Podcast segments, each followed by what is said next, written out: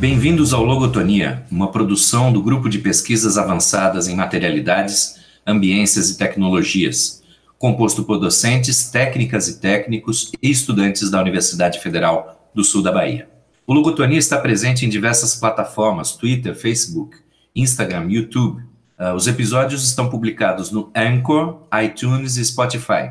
Assine nosso feed no seu app preferido. Esse é um programa especial e vamos discutir o Laboratório de Ensino Jogos em Hipertexto. Eu sou Márcio Carvalho e estou com o professor Guilherme Fósculo e as estudantes Dilma Oliveira, Isadora Veiga e os estudantes Reinan Félix e Tássio Dória. Inicialmente, vamos conversar sobre o componente curricular que acabamos de ministrar e ouvir um pouco sobre a experiência das e dos estudantes. Por favor, professor Guilherme, pode começar? Opa, é, bom dia, Márcio, é, bom dia, Isadora, Dilma, Renan, Tássio. Bom, a, a, a, ideia que eu acho que motivou né, a criação desse, dessa disciplina foi é, tentar, enfim, né, pensar um pouco uh, essa, essa questão mais prática, que ainda tem alguns é, aspectos teóricos, das possibilidades de produção de jogos, né, em, é, não especificamente didáticos, né, não especificamente para sala de aula, mas pensar na sala como uma espécie de hub, de laboratório de produção, um pouco assim, né. E nessa primeira, enfim, né, tentativa, é, eu e o, o Márcio, a gente é, tentou pensar um pouco, é, utilizar o sistema que é o Twine, porque a gente achou que esse sistema ia ser mais intuitivo, um pouco mais fácil, embora existam vários outros sistemas para produção, né? E o Twine é um sistema gratuito e é, bem, um sistema que é bastante utilizado para criação de jogos de storytelling, né? É, que são jogos narrativos, né? Em que jogos interativos, na verdade, né? É, enfim, podem ou não podem ser visuais, mas que é, tem esse componente bastante forte que é da interação com uma, com uma narrativa mais do que com outros estímulos, né? É, mais do que com outros estímulos visuais auditivos, embora esses possam estar compondo também o, o, o, jogo, né? E bom, e daí é, é, dentro da sala e tal, né? Acho que houve a produção ali, se eu não me engano, de seis a ou sete jogos, né? É, e a ideia de hoje é a gente conversar um pouco também assim, né, com, com os produtores dos jogos, né? Então eu queria passar a palavra um pouco aí para quem quiser comentar primeiro a experiência com o, o, o Twine, a experiência com o desenvolvimento né, do, do, do, dos jogos. Depois a gente fala um pouco sobre os jogos também, assim, né? Bom dia, né? Boa tarde.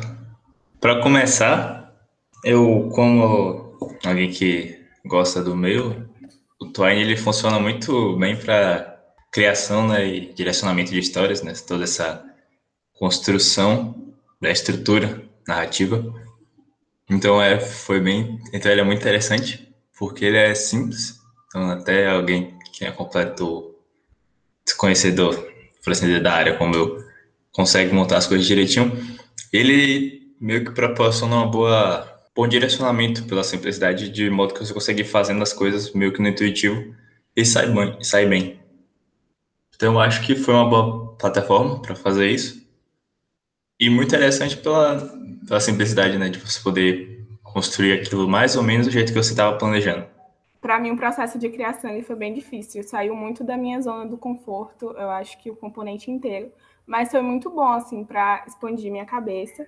E quando demora muito de você começar a produzir realmente a história, mas quando começa, ela começa a fluir.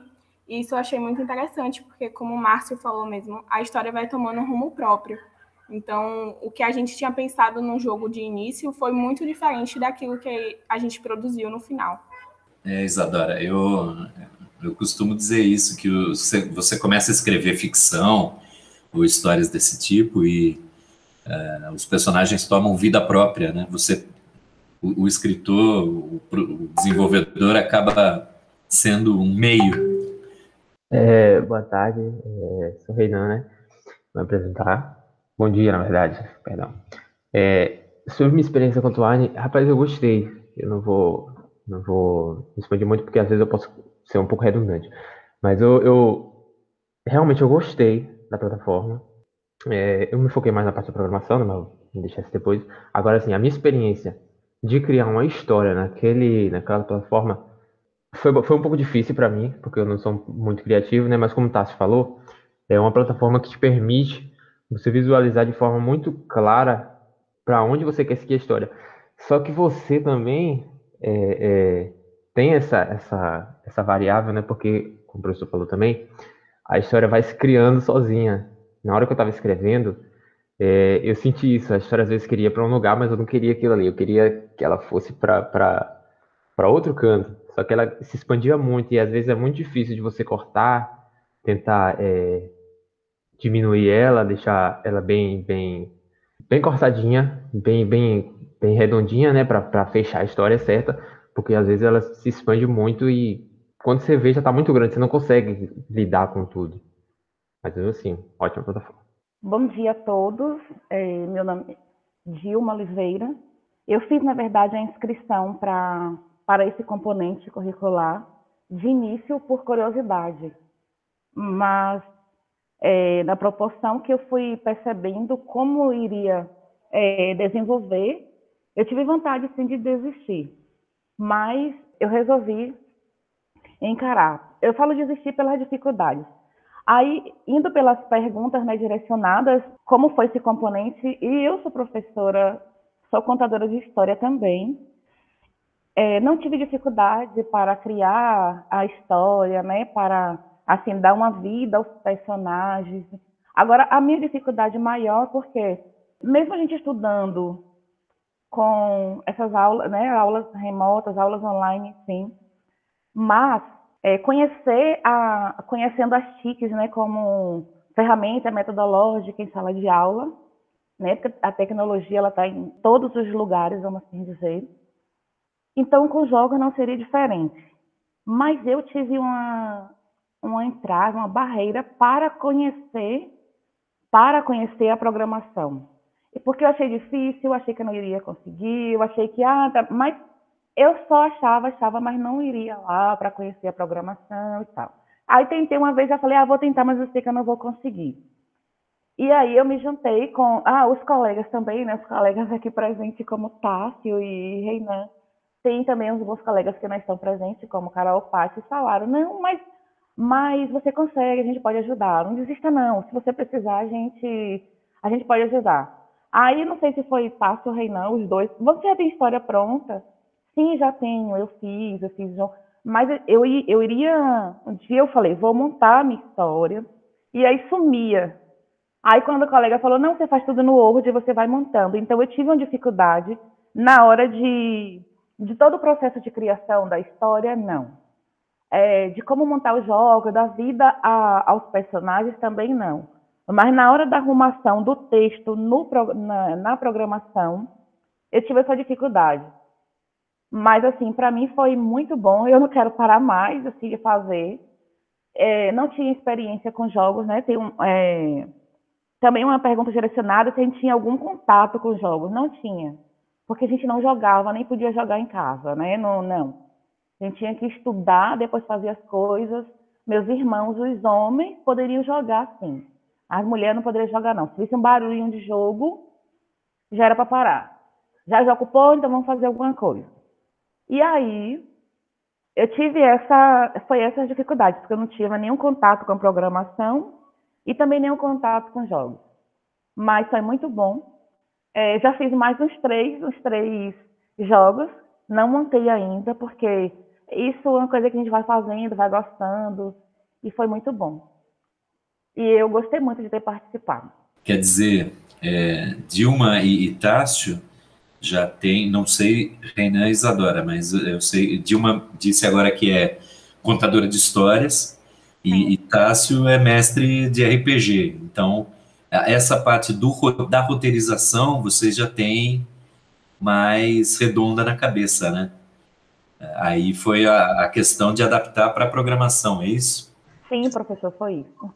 Sim, sim, aqui é, é sim, eu diria que é bem isso, é como você pegar a questão do Word e né, sair daquela folha né, linear que você vai descendo no Word, no Docs, e transformar naquela, naquela teia, naquela árvore ramificada, que é visualmente até mais interessante para você poder ver como é que está indo a extensão da narrativa.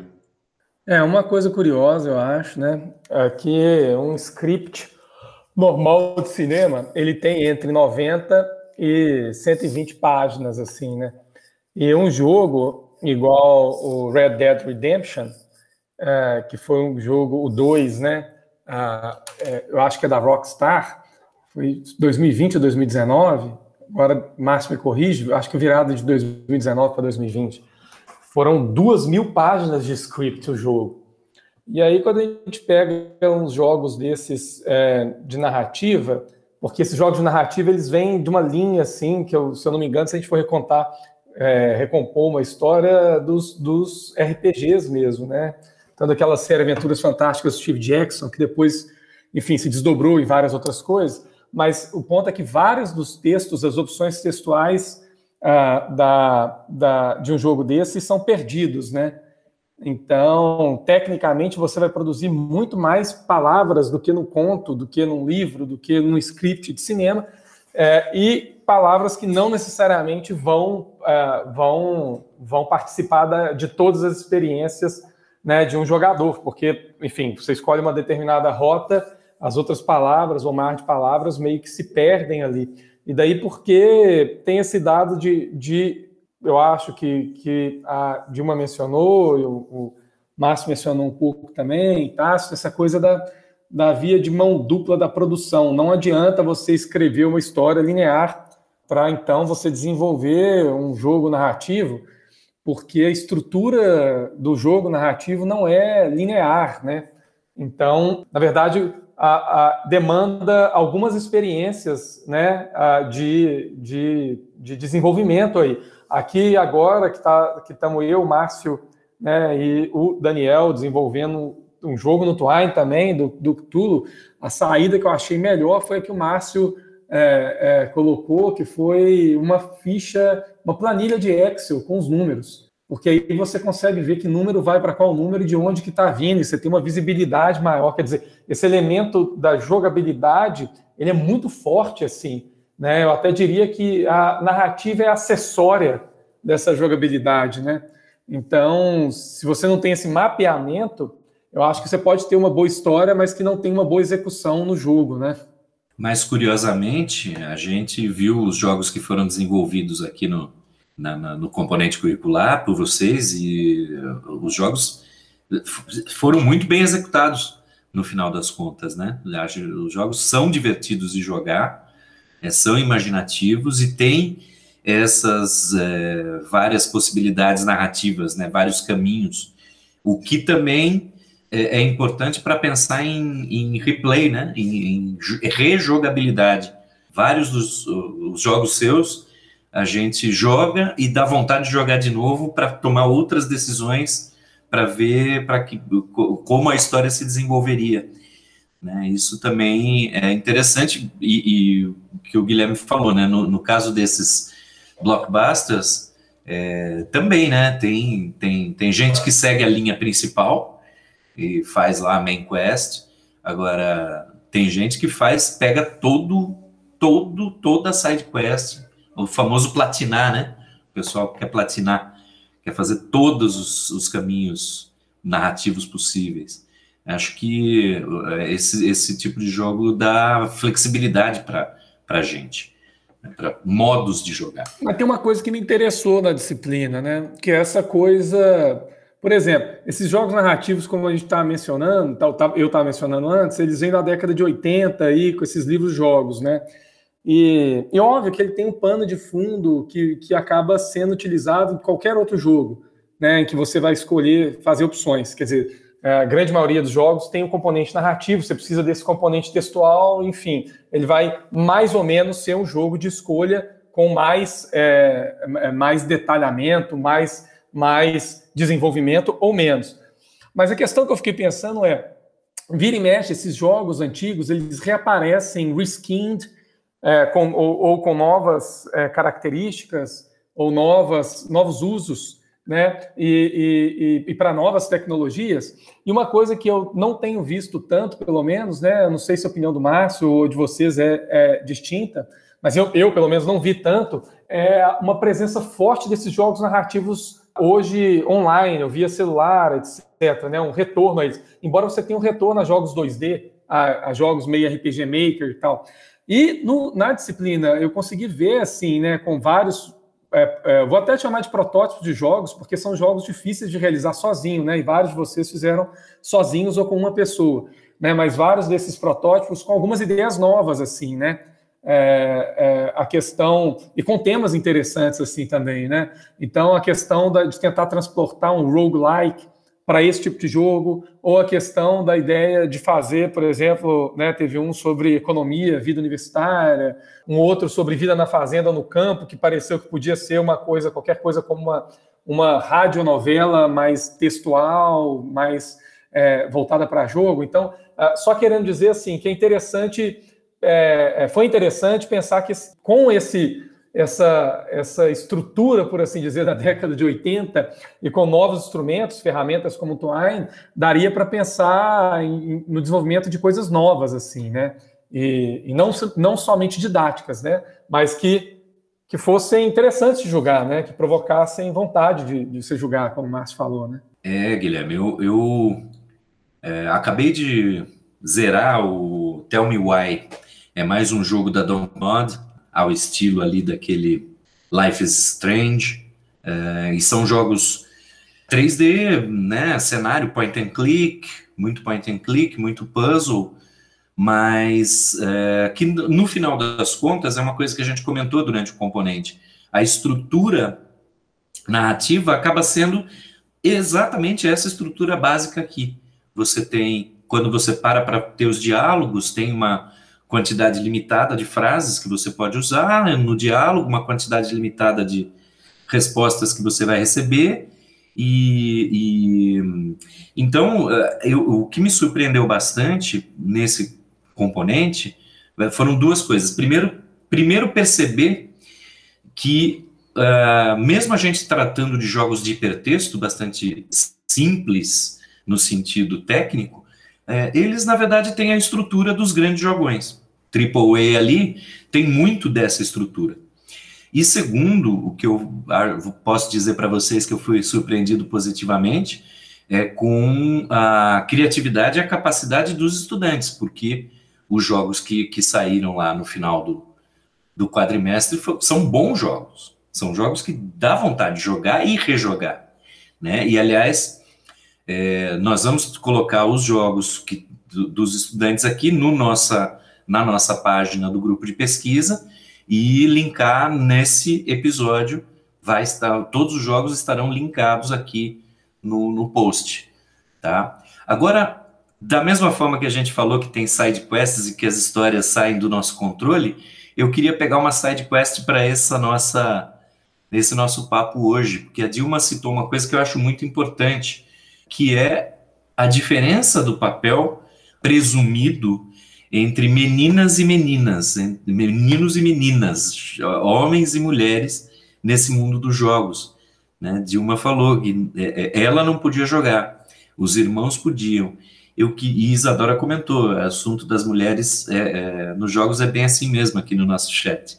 Então eu queria pedir para vocês desenvolverem um pouquinho mais isso, como é que é essa essa diferença do acesso aos jogos entre mulheres, homens e mulheres, por favor.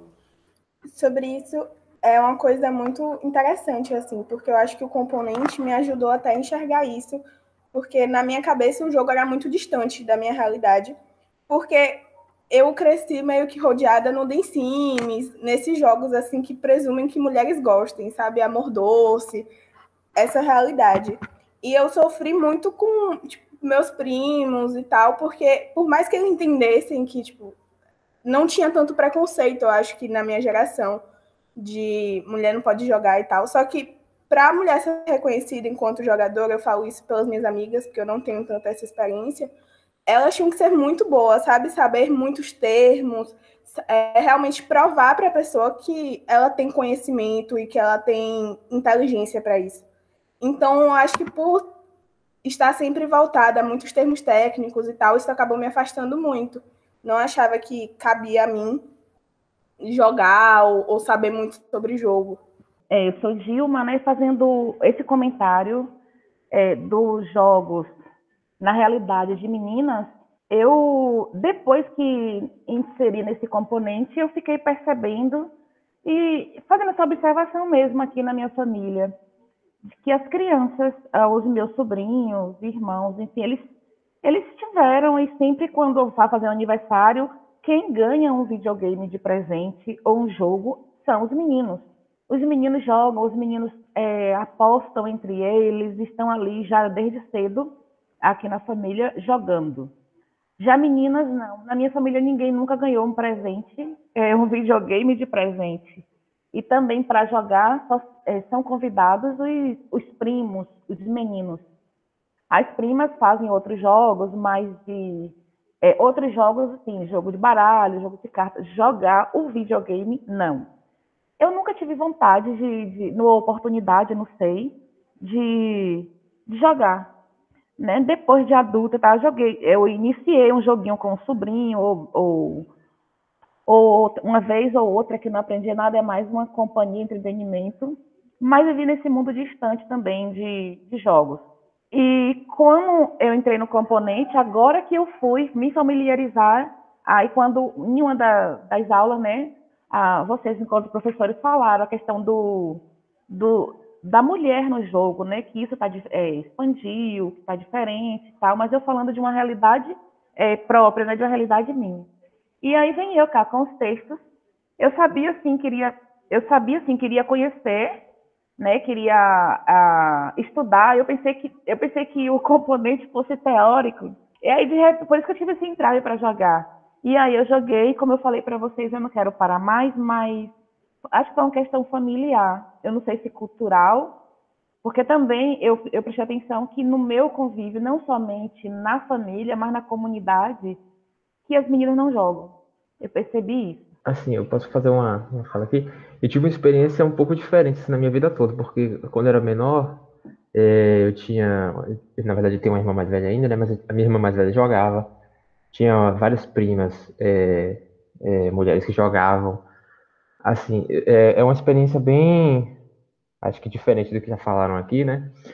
E hoje, hoje, é, é hoje em dia, né, mais, mais atualmente, tem outra irmã menor aqui, a menina joga o tempo todo, é o dia todo. Você vê que é uma, uma experiência já muito, muito diferente, porque a, a Dilma e Isadora falou aí, né, que elas não, elas não tinham tanta experiência, não, não, não, jogaram muito. E aí hoje em dia você vê que, você olha ali né, na, por exemplo, eu vou ali no computador da, da minha irmã, né, menor, aí eu vou olhar no jogo, ela tá conversando lá com várias meninas, várias, várias crianças também jogando, é, principalmente aquele Roblox, né, Roblox, que hoje em dia é a febre do momento. Então você vê que é uma, uma, uma mudança histórica, uma mudança na história muito, muito grande. Você tem hoje em dia meninas que jogam, você tem é, é, naquela, na, naquela plataforma Twitch, você tem várias mulheres que, que fazem streams de jogos também. Então é, diria que é uma experiência bem difusa, até mesmo aqui no sul da Bahia, né? Ah, é, Dilma, né? Voltando aqui. Ô, Reinan, enquanto você está falando aí da sua experiência, né, que eu até comentei aqui no chat que, eu, que é uma experiência muito boa, eu, eu retomei agora uma lembrança de que eu sou de zona rural. Então, aqui foi, foi, foi demorado a chegar a energia elétrica. Então a gente não tinha primeiro a energia elétrica, então a gente não te, eh, na minha família não teve uma realidade com os aparelhos eletrônicos. Quando essa energia elétrica chegou, eu acredito que deveria ter uns oito anos, que já foi um avanço. Mas a gente muda desse local, que é a zona rural de Itabuna, e vai para uma zona rural de, de Uruçuca, que é Serra Grande. Aí quando a gente vem para Ilhéus, vem para Ilhéus na zona urbana, ah, então, então já é final da. Não, final da infância. É. Então, acredito que esse processo também de você. Aí, quando chega energia, a gente vem para a zona urbana, então a televisão é novidade. Quem tem energia elétrica desde criança, né, viveu já ali. Então, a televisão não é mais novidade, então vem videogame, acredito também que tem esse. A gente vai, a gente acaba lembrando do, da nossa infância, entende? Eu venho, eu me recordando agora isso aí. É, Isadora, é, eu concordo com o Renan, eu acho que é uma realidade que está mudando muito, mas ao mesmo tempo eu sinto que quando eu vejo alguns streamings, eu tenho amigas que fazem e tal, tem muito assédio ainda no meio, sabe? Eu acho que, por mais que as mulheres estejam realmente tomando espaço, que é maravilhoso, tem muita rejeição da parte masculina gamer. Eu acho que é uma realidade muito complicada e muito complexa, porque eu vejo muitas mulheres sendo muito assediadas no meio gamer. Assim. Sim, o, o, meio gamer é extremamente tóxico, Isadora. Realmente não é não é bolinho, não. A gente vira e mexe, tem casos de, de mulheres que são casos casos que ficam conhecidos de mulheres que são assediadas, né? Mulheres assediadas é, são uma constante, né? Inclusive com nessas comunidades online, jogos é, massivos, né? Que tem muita gente, muitas vezes a, a mulher não se identifica como mulher, né? Para tentar escapar desse assédio, o que não é possível, como os exemplos que você deu de streamers, né? E, infelizmente, essa, essa é uma realidade.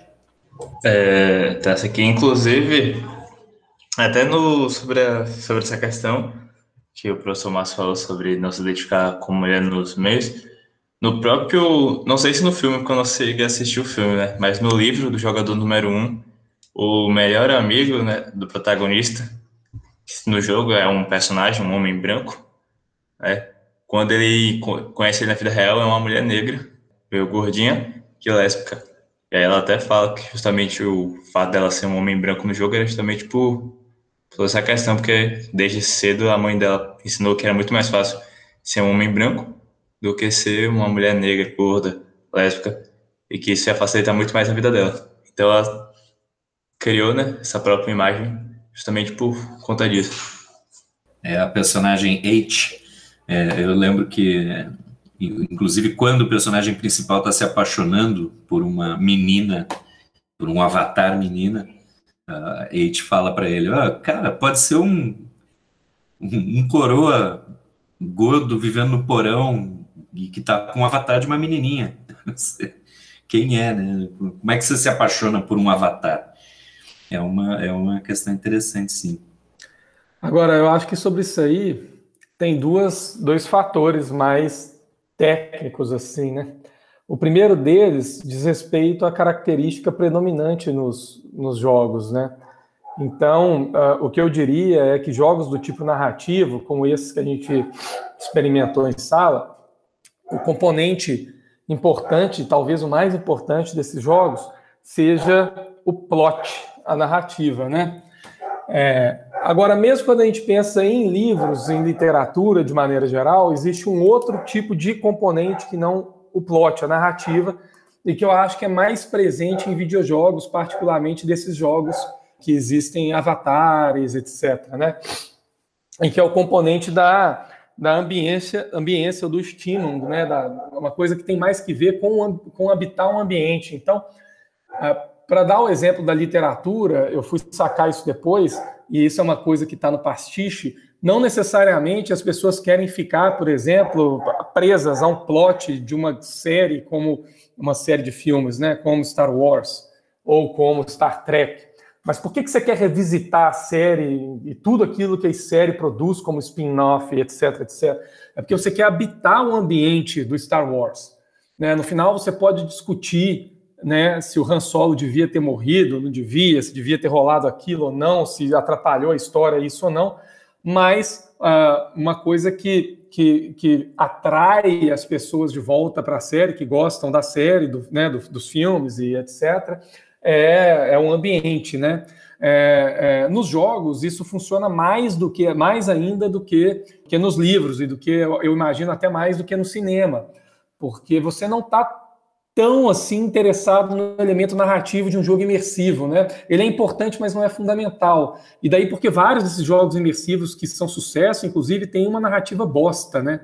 tem narrativas ruins, assim, porque elas estão no segundo plano. O primeiro plano é você quer habitar pelo máximo de tempo possível né, um determinado ambiente, um determinado horizonte né, de jogo.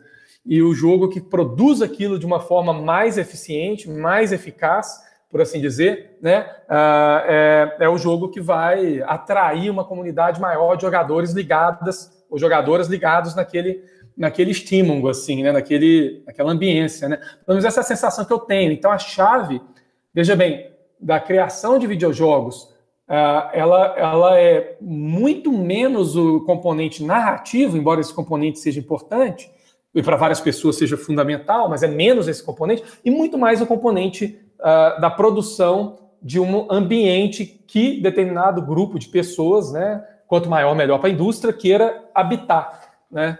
É, o que eu ia dizer é que, seguindo essa, essa, esse raciocínio seu, é, cabe, então, a, a, gente pensar que é muito importante promover a, inclusão uh, de diversos grupos que está, estão excluídos da produção de games. Quanto mais pessoas vindas de backgrounds diferentes forem passarem a produzir games, é, mais ambientes diferentes e que podem atingir pessoas diferentes, a gente vai ver.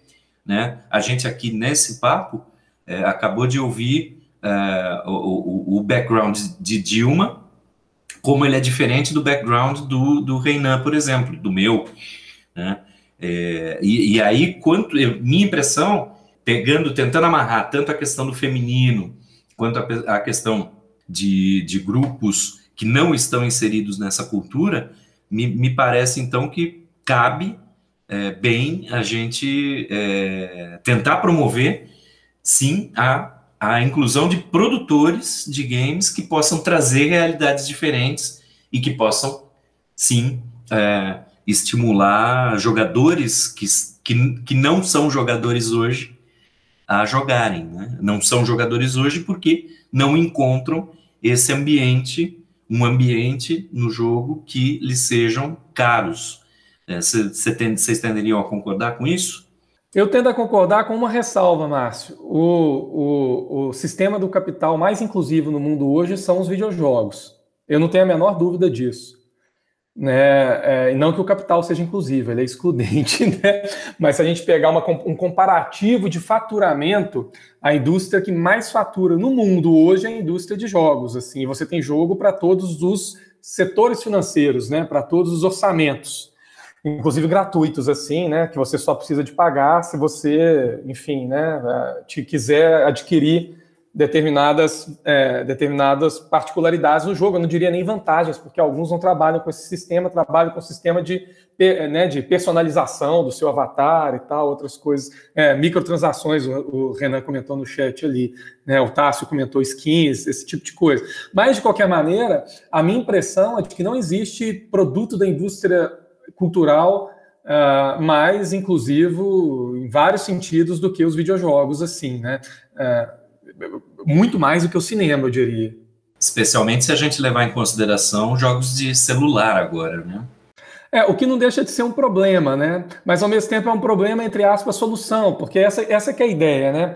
Se você consegue. O Brasil, por exemplo, vamos pegar o Brasil como cenário. O Brasil hoje ele tem se mostrado um país potencial, por assim dizer, para participação né, ah, na criação, no desenvolvimento de jogos. Tem alguns estúdios de produção no Brasil que já emplacaram jogos famosos mundialmente, né? Como Dandara, tal, tem, mas não só, tem outros jogos que já foram emplacados pelo Brasil uh, é, em estúdios, né? É, é, pequenos, né? Mas o, o que me parece ser o grande, o, a grande vantagem, por assim dizer, do desenvolvimento de jogos no Brasil é essa, essa, esse, essa, esse, esse, essa característica, por assim dizer, de inovação não necessariamente tecnológica, embora possa ser tecnológica também, mas inovação mais no sentido né, uh, da, de, de, usos diferentes, narrativas diferentes, de, enfim, características diferentes que são é, é, atribuídas até mesmo a sistemas que já foram utilizados, né?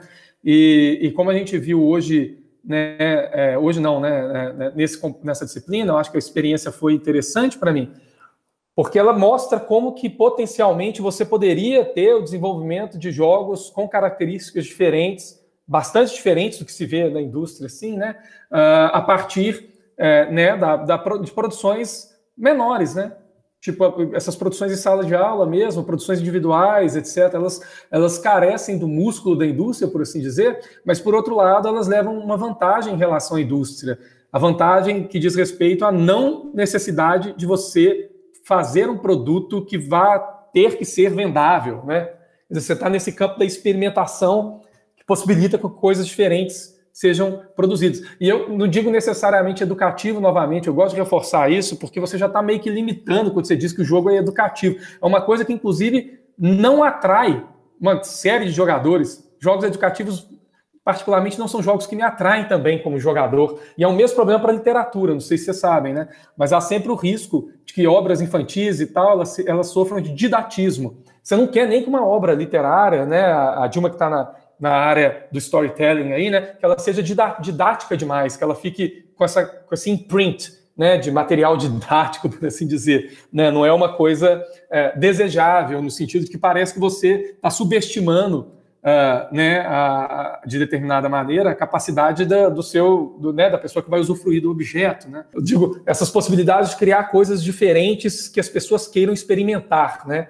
Eu lembro que teve uma vez aqui uh, que veio né, algumas cineastas para o UFSB para discutir cinema, e teve uma pergunta né, de uma pessoa trans na plateia falando: olha, mas eu sinto falta de, desse tema, né, de, de, enfim, uh, e, da, e, na produção também, etc., né, uh, de, de pessoas trans. Então, a resposta da cineasta, que era mulher, eu achei interessante, que foi assim, cara, então você tem que fazer isso. Né? Então, assim, né, quer dizer, você tem que trabalhar onde há falta, né, porque enfim, muito embora você possa trabalhar para pressionar a indústria, por assim dizer, né? A indústria só vai entrar nesse jogo quando for, enfim, né, lucrativo, né? Quando ela olhar para valores, etc. Mas você pode criar de antemão, por assim dizer, né? Uma e já existe, na verdade, né? Públicos distintos para enfim, aquilo que você é, vê, visualiza como, como algo interessante, né? Para essas coisas. Isso funciona para qualquer coisa, para literatura, mas funcionaria para os jogos também, assim, né? O professor é, Dilma, né, comentando, agora falando em, em relação a, a sala de aula, enfim, é, geralmente o professor tende a, a seguir mesmo, assim, tem professores que é, é aquilo ali, o livro mandou, mas obedece, senhor, é tipo assim. E aí, enquanto contadora de história, é porque, assim, eu dou aula em um determinado lugar onde eu não faço contação de história. Eu faço contação de história para um grupo de alunos de uma comunidade que é uma ONG. Todas as pessoas que trabalham são pessoas voluntárias.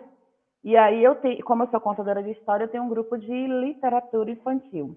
Então, não tem essa não tem essa obrigatoriedade do didatismo, porque não é escola é, convencional.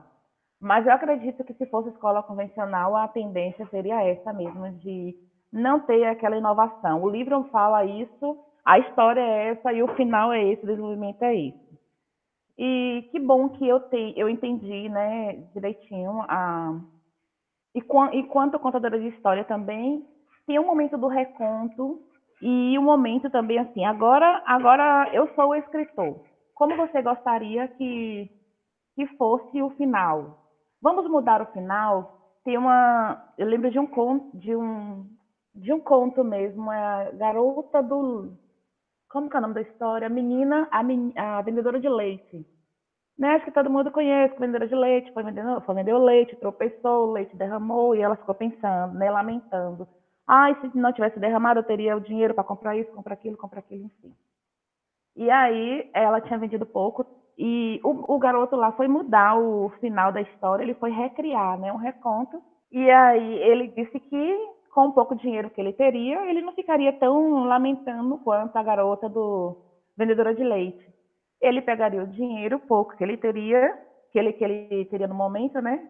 Compraria uma banana de dinamite, iria até o banco, é, explodiria o caixa eletrônico e ficaria com bastante dinheiro.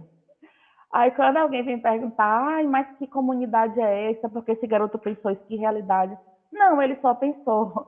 Ou foi por é, jornal, né, jornal, ou pelo que, o boom que estava na época, mas não, não é de, de, uma, de uma família onde tem casos de traficante, de violência, não.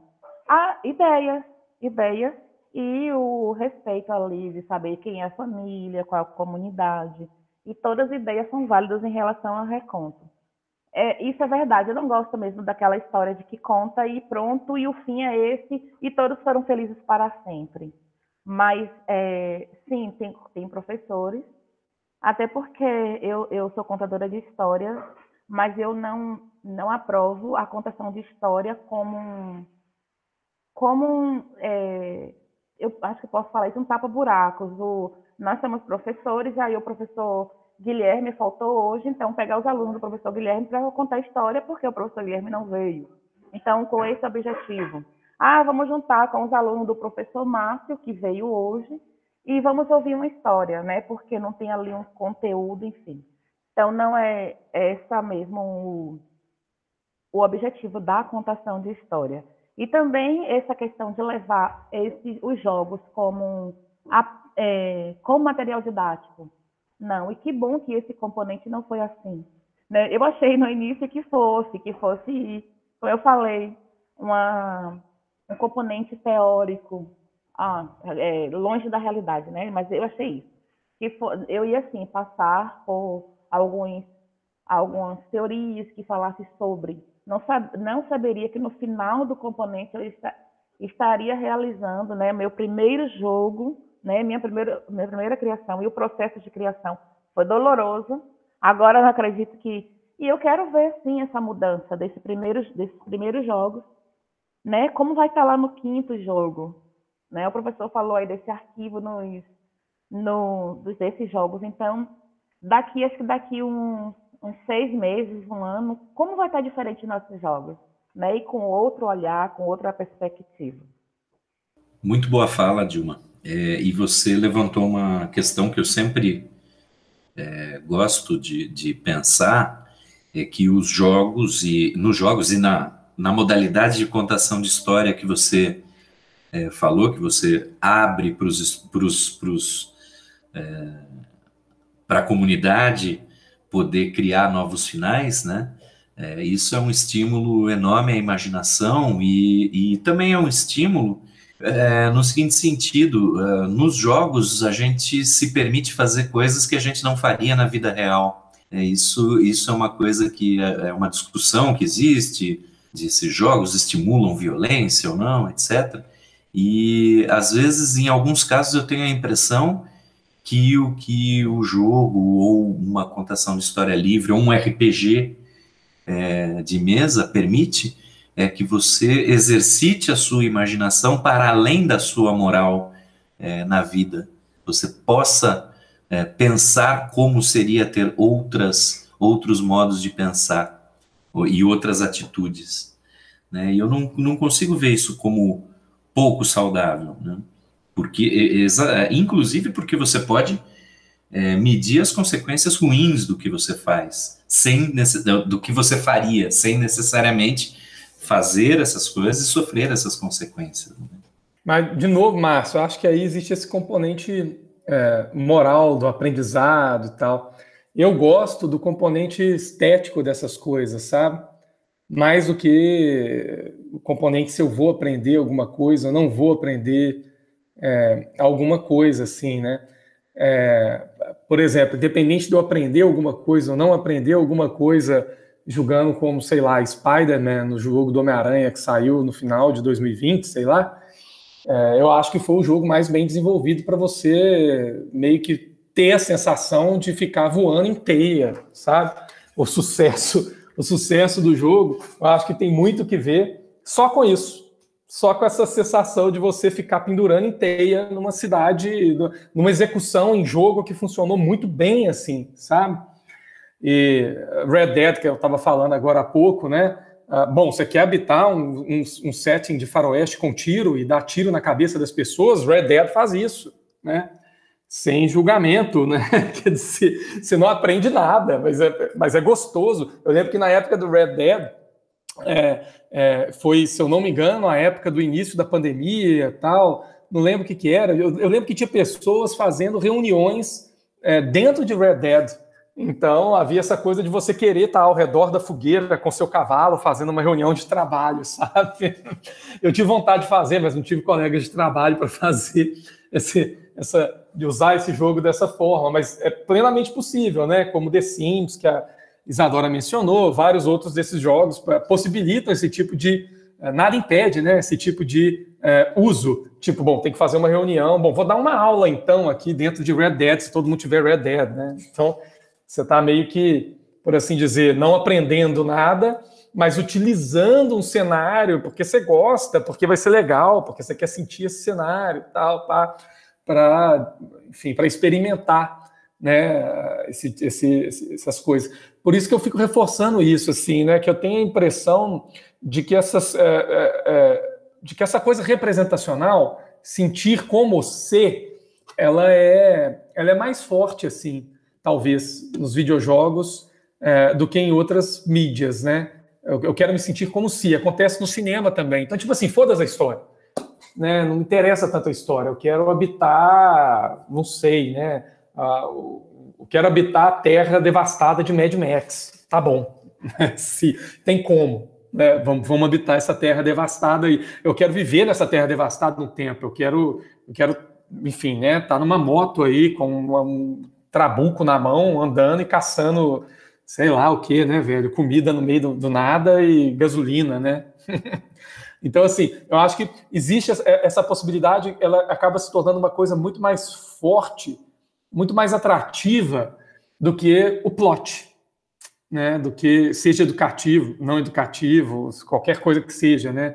Meio que isso, né? Quero habitar esse cenário assim e tal, né? É, sobre até a própria questão do desse, desse habitar, desse, além do plot, se eu lembro, faria até uma comparação, tanto na questão do, dos jogos, do role play, né, do RPG em si, e a interpretação, né, meu, basicamente surgiu como essa questão de interpretação, múltipla interpretação de diferentes seres em diferentes mundos, diferentes formas, né, você adotar outro, pa outro papel, interpretar outro papel, né, outra moralidade, outra, outro costume, outro, outra característica, outra persona em si, quanto à questão dos jogos de mundo aberto, né, que justamente o professor Guilherme falou, dessa de você estar no Red Dead, querer estar com seu cavalo acampando à noite, ou mundo de Mad Max, e você poder, né, tanto se como né, adentrar naquilo tipo, como você mesmo, por exemplo, você se pôr naquele mundo, como conheço várias pessoas que já fazem isso, né, querem criar um personagem parecido, agem como se agiria naquele mundo, e se representam ali, quanto aqueles que fazem o oposto, né, adotam outra existência, por assim dizer, naquele negócio, e acho que é justamente a questão mais interessante dessas possibilidades e que é geralmente o que muitos que muitos dos jogos, principalmente os jogos mundo aberto, buscam hoje, né? Que é o acho que o próprio um grande exemplo é se você pegar o Skyrim, que apesar de você ser, tá, ser o Dorvakin em si, como vai ser o Dorvakin, você naquela história ela tá lá, mas você não quer, você não liga muito para aquilo porque tem outras coisas mais interessantes para você produzir naquele meio do que simplesmente ser o Dovahkiin que a história, por exemplo, comenta. Isso que você colocou é interessante, Tássio. Eu vou até jogar a bola para o Márcio. Pelo seguinte, tem jogos que executam isso muito melhor do que outros jogos, né? Uma franquia que executa isso muito bem é o Assassin's Creed. E eu até fiquei lembrando, cara, porque uma, uma das dois dos Assassin's Creed que eu joguei me, me atraíram bastante, ao ponto de eu não querer terminar o jogo, de eu querer explorar cada detalhe dos jogos, um, um sobre a Revolução Francesa, o outro sobre a Grécia Antiga. E sobre a Grécia Antiga, eu fiquei me tocando, porque eles sacaram que eles têm também uma função educativa. Então existe um modo de jogo na Grécia Antiga, onde é que você só faz o tour pela Grécia Antiga. sabe? O que eu achei interessante é o seguinte: eu nunca jogaria esse jogo para fazer o tour pela Grécia Antiga. Agora, eu lembro que no século XIX alemão tinha uma galera viciada em Grécia Antiga. Né? O Schiller vai falar desse, dessa fixação com a Grécia Antiga de grecomania, que é um, né, um poeta né, da, do, do Sturm und Drang alemão lá do século XIX. Né? E aí eu fiquei pensando assim: caramba, de repente você está jogando um jogo como Assassin's Creed na Grécia Antiga. Ele está lotado de informações, informações muito acuradas. É impressionante o trabalho de reconstituição histórica da equipe do, do jogo.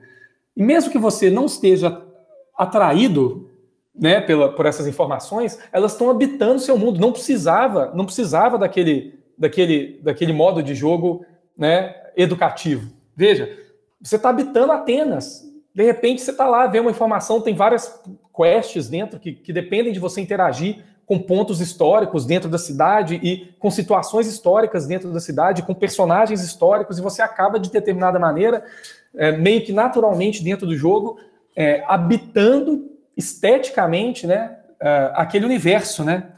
Então você entra naquele. O mesmo acontece para jogos que tentam replicar né, o, o, o, situações históricas específicas, né, outras situações históricas, como aconteceu com o, último God of War, né, tentando puxar aquela coisa nórdica, tal, etc., com vários outros jogos nesse sentido. Né? E uma coisa que eu queria lembrar e puxar para o Márcio é que a maneira de jogar esses jogos que eu acho que é, que é mais interessante. Por exemplo, eu lembro que o Márcio comentou comigo quando ele, quando ele começou a jogar o Zelda do Nintendo Switch. E aí ele jogou um tempo até eu comprar o Zelda no Nintendo Switch para jogar também. E eu acho que foi o jogo que eu mais investi tempo jogando assim. E não necessariamente consultando na internet combos e coisas para fazer e tal, mas é porque é um mundo tão bem feito, tão bem desenhado, tal que você quer habitar aquele mundo e você sabe que o mundo tem muitos detalhes. Então, assim, que há coisas que você vai descobrir para qualquer lugar do mundo que você for em horários diferentes, em horários distintos. Você não está tão interessado em matar o chefão final, que é o plot bosta, que você pode matar desde o início do jogo, né? Você está interessado em habitar e descobrir os detalhes daquele universo que foi produzido, né, do, no jogo, né?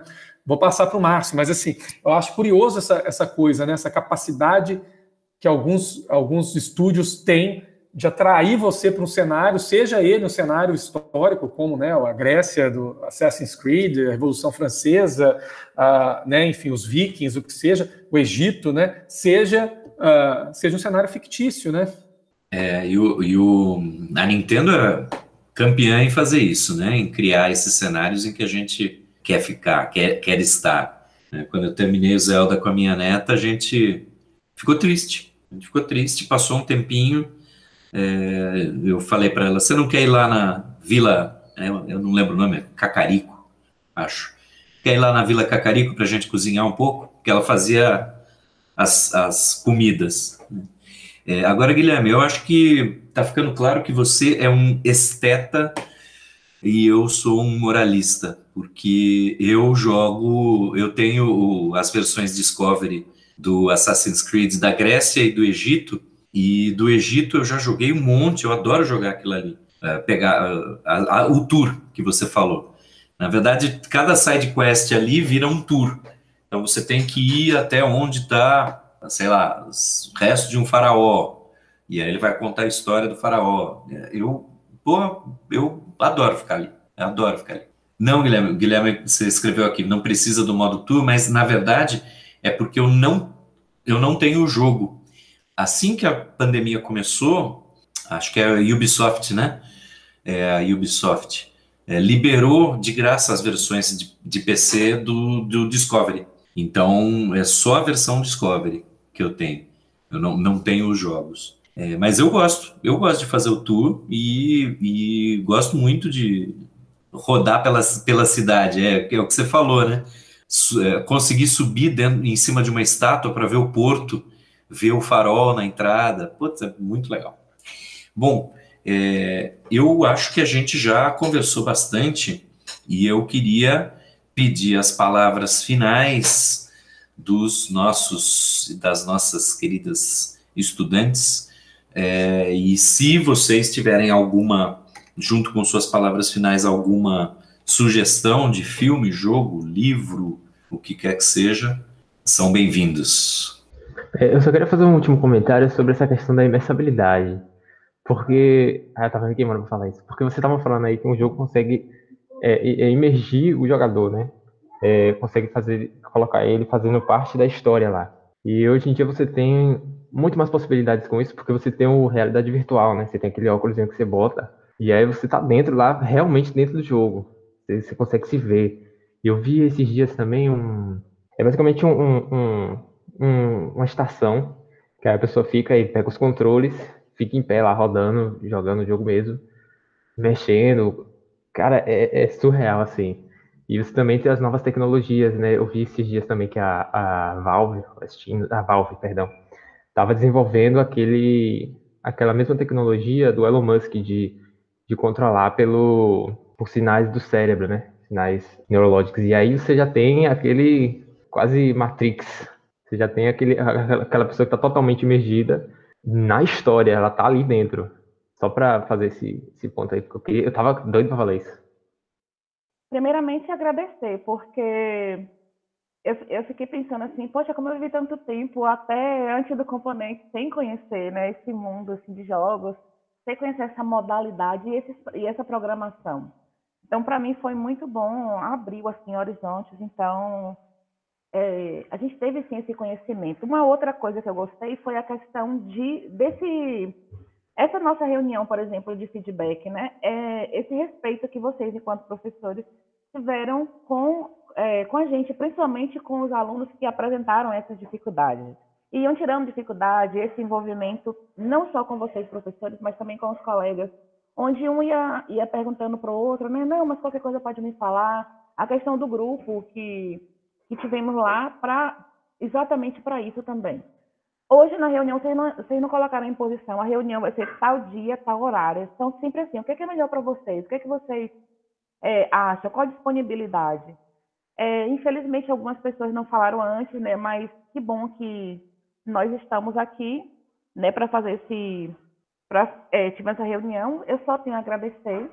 Gostei muito é, de ter participado do componente, como eu falei né, tempo de se conhecer nada, eu tive essa, eu tenho essa mania de se eu ver, ouvir alguma coisa ou ler, eu geralmente anoto para poder saber o que que é, né? Eu não quero sair e ah, eu ouvi não sei o que é e esqueci, não faço mais isso. Agora mesmo, aí quando o senhor falou, professor Márcio, sobre ah, você descobriu, você falou assim, ah, descobri que isso é moralista e que o professor Guilherme é o que é um centro, eu falei, o que é isso? Então já anotei para pesquisar. Ah, para saber o que que para saber o que, que é. Então a gente vai o tempo todo tá querendo saber o que é, querendo aprender, querendo é, fazer parte mesmo dessas programações, e, enfim. E só agradecer mesmo. É, queria começar agradecendo a experiência, foi um componente muito interessante e acho que o complemento da turma também foi muito bom. É, por mais que tenha sido uma experiência remota, me senti muito próxima de todo mundo, principalmente de Paty e Tássio, que eu trabalhei junto. E definitivamente eu saio com uma visão muito modificada sobre jogo, sobre história, programação. Eu acredito que eu entrei com uma visão muito caricata e com a mente fechada e eu saí muito diferente. E elogiar muito a disponibilidade dos professores. Eu acho que a gente conseguiu achar um equilíbrio com, principalmente nessa experiência de pandemia. É, o grupo do WhatsApp foi muito bom e o feedback dos trabalhos também é, vou fazer uma finalização, eu queria logo agradecer esse componente, foi muito bom.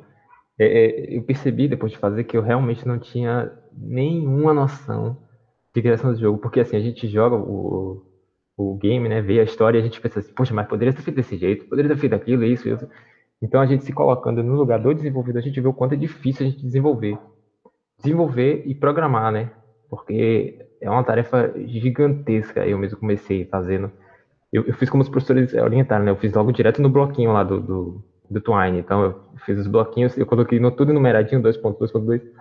E aí, como a história foi se desenvolvendo, ficando muito grande, acabou que ficou tudo baralhado lá. Mas, assim, ainda deu para conseguir terminar. E é uma, uma, experiência muito boa, muito, muito gratificante você conseguir terminar e ter aquele projeto que você tinha aquela visão ali e você conseguiu colocar ela tudo certinho. Então, só agradecer pelo componente e pela disponibilidade também dos professores, né? queria primeiro agradecer. Eu adorei o componente, que em geral, como deixei claro, é uma coisa que eu gosto bastante. E nessa a discussão foi muito interessante, principalmente Tio e Isadora colocaram coisas que, até pelo fato de eu estar, mesmo, né, eu não sou mulher, mas vezes pelo fato de eu estar envolvido no meio dos jogos, eu vejo bastante, né, acompanho toda essa questão da crítica e tudo mais. Tanto discutir quanto né, pensar e até criar, né, entre aspas, trabalhar nessa numa criação, ajuda você pensar bastante a ampliar o horizonte de pensamentos, essas ideias. Então, foi muito bom fazer meu joguinho. É, foi interessante, foi divertido. E acho que é isso. Sobre. E tanta discussão foi muito boa. E só de, de dica, né? Pra, se fosse para dar uma dica, eu diria que é jo, joguem Warband, que é, que é uma ótima coisa para você poder ver como é insuportável se você for jogar com uma personagem mulher na Idade Medieval. Bom, é, eu só queria agradecer né, as alunas, os alunos que vieram é, hoje conversar com a gente, né, e também todos os outros alunos e alunas que participaram da disciplina e também produziram e tudo, né. É, é para mim, eu acho que para o Márcio também é, foi bastante gratificante, assim, né. É uma, foi a primeira vez que a gente trabalhou nesse sentido, né, na uma disciplina na universidade, a produzir jogos, né, e que a gente acabou aprendendo bastante, né, junto com vocês e tal, e, e, e certamente a disciplina vai, vai avançar, né.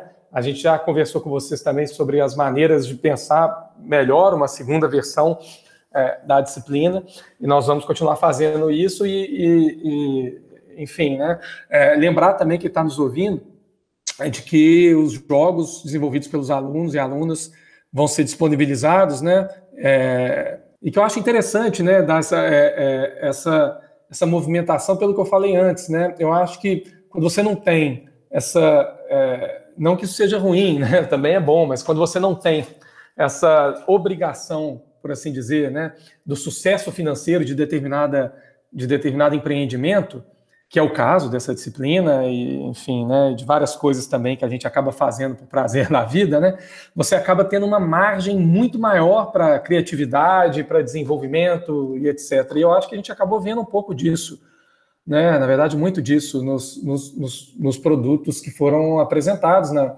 na disciplina, assim, né, é, e, e, inclusive várias coisas inovadoras, né? Eu não vou ficar, enfim, é, citando tudo, né? Mas eu recomendo que quem esteja quem esteja nos ouvindo arrisque julgar para ver um pouco também né, a, as coisas novas que vocês produziram. Né? Então, acho que é isso. Passo para o Márcio. Agradecer vocês de novo tá, pela presença. E, enfim, nós estamos gravando hoje no sábado, né? Então, sabadou. Muito bem. Eu, eu é que. É isso mesmo, eu e Guilherme é que agradecemos o empenho que vocês tiveram, porque a gente sabe que era algo novo e novo pessoalmente para alguns e novo para nós que estávamos lutando e, e realmente o, o, até mais o resultado saiu muito bom, mas o empenho, o processo todo foi foi muito legal, muito didático e ainda mais nesse período de pandemia em que a gente não podia se encontrar, né? É, no começo do, do componente, eu e Guilherme falamos, ah, se a gente tivesse a universidade rodando, né, a gente poderia ter um, RPG Maker instalado em, em, em máquinas no, no, laboratório e a gente trabalharia junto ali. Né? Seria uma dinâmica completamente diferente.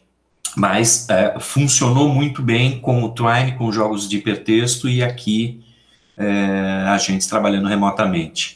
Eu queria sugerir, então, os jogos dos nossos estudantes, que vão estar todos linkados no post, são todos de, de, de browser, quer dizer, você não precisa baixar, quer dizer, precisa, aliás, precisa baixar. Você baixa um HTML e ele abre ou no celular ou no seu browser é, tranquilo. E eu queria sugerir o, o livro Jogador Número 1, um, que o, que o Tássio citou aí, que é um tributo aí a, aos anos 80, né? Basicamente um tributo aos anos 80. É, muita, muita coisa, muita, muita coisa de cultura pop dos anos 80. O filme do Spielberg é uma das aventuras mais agradáveis dos últimos anos também. É, não é nada, nem o livro, nem o filme são nada obras profundas, excepcionais, mas é muito gostoso, muito divertido. Tudo muito divertido.